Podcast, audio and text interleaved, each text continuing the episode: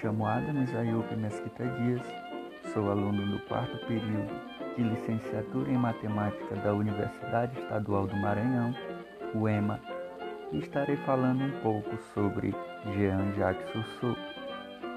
Bom, Jean-Jacques Rousseau nasceu em 1712 em Genebra, na Suíça. Foi filósofo, escritor, teórico político e um compositor musical autodidata. Uma das figuras marcantes do iluminismo francês, Rousseau também é um precursor do romantismo. Não chegou a conhecer a própria mãe, que faleceu após o trabalho de parto. O pai de Rousseau morreu quando ele ainda tinha 10 anos, de modo que teve uma juventude agitada. O menino Jean-Jacques aprendeu a ler e a escrever ainda muito novo. Rousseau não teve educação regular, senão por curtos períodos, e não frequentou nenhuma universidade. Precisou trabalhar desde cedo, de modo que sentiu o que significava ser maltratado e explorado. Na adolescência, encontrando os portões da cidade fechados, quando voltava de uma de suas saídas, opta por vagar pelo mundo. Acaba tendo como amante uma rica senhora e, sob seus cuidados, acaba estudando música e filosofia. Como professor de música autodidata, havia inovado muitas coisas no campo da música, o que lhe rendeu um convite de Diderot para que escrevesse sobre isso na famosa enciclopédia. Além disso, obteve sucesso com uma de suas obras, intitulada O Adivinho da Vila. Aos 37 anos, após ganhar um concurso, Rousseau se torna famoso na elite parisiana e é convidado para participar de discussões e jantares para expor suas ideias. Entretanto, aquele ambiente não lhe agradava.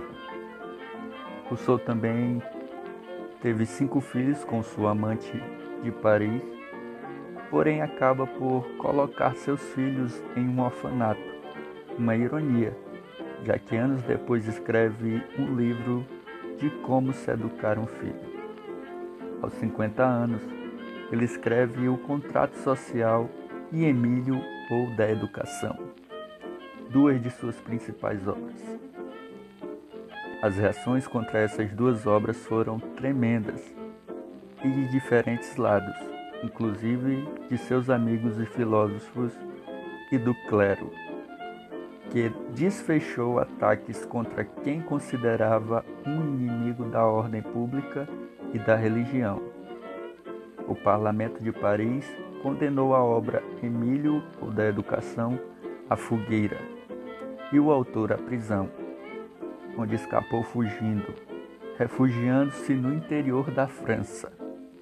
No entanto, muitas pessoas de todas as categorias viajavam quilômetros para inquiri-lo sobre suas ideias.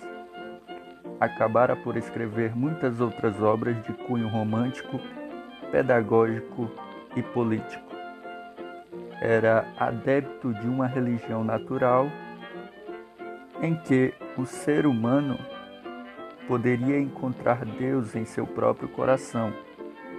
No fundo, Jean-Jacques Rousseau revela-se um cristão revelado, desconfiado das interpretações eclesiásticas sobre o Evangelho.